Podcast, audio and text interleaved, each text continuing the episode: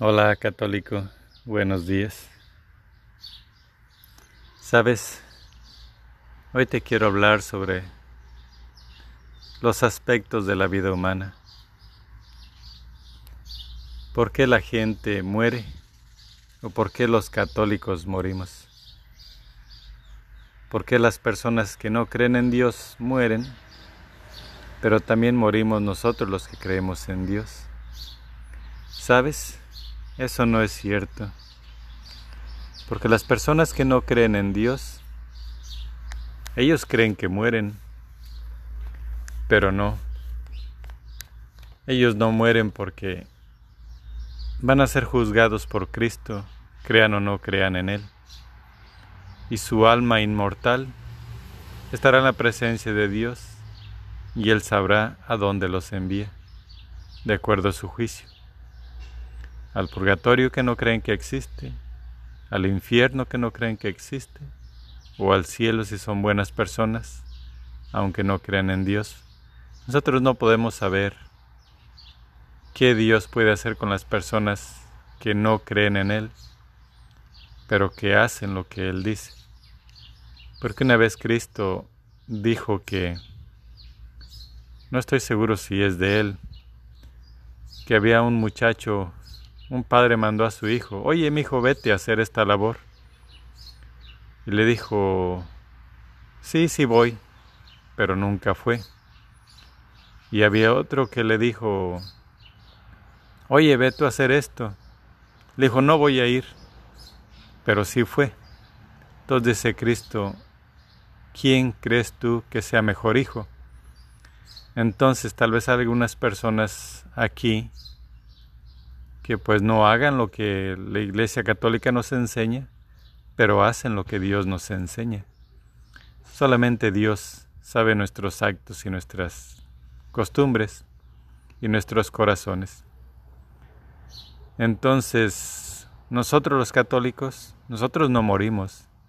Nosotros sabemos que vamos a la gloria de Dios. Así es de que eso de que todos mueren, pues no, no es cierto porque nosotros creemos firmemente en la vida eterna y pues vivimos para siempre. Ahora supongamos en la enfermedad, ¿se enferman tanto los malos como los buenos? Pues no exactamente, porque a veces nosotros los católicos, confiando en las enseñanzas de Jesús, tratamos de tener un ambiente seguro, un ambiente de comida digna, trabajamos para mantener nuestra área limpia, nos comportamos como Dios manda y no tenemos tantos desvelos, ni borracheras, ni desmanes, entonces sí nos enfermamos, pero no en igual cantidad que las personas que completamente no les interesa su cuidado ni su salud también en los aspectos de la riqueza, dice, bueno, pero es que ellos se portan mal y tienen más dinero. Pues realmente en la mayoría de la gente tampoco es así.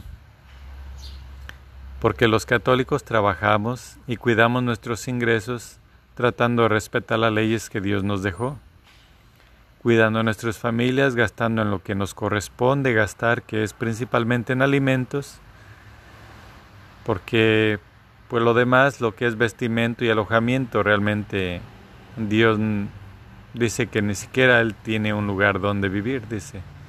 El Hijo del Hombre no tiene donde dormir, o sea, Él no tenía casa.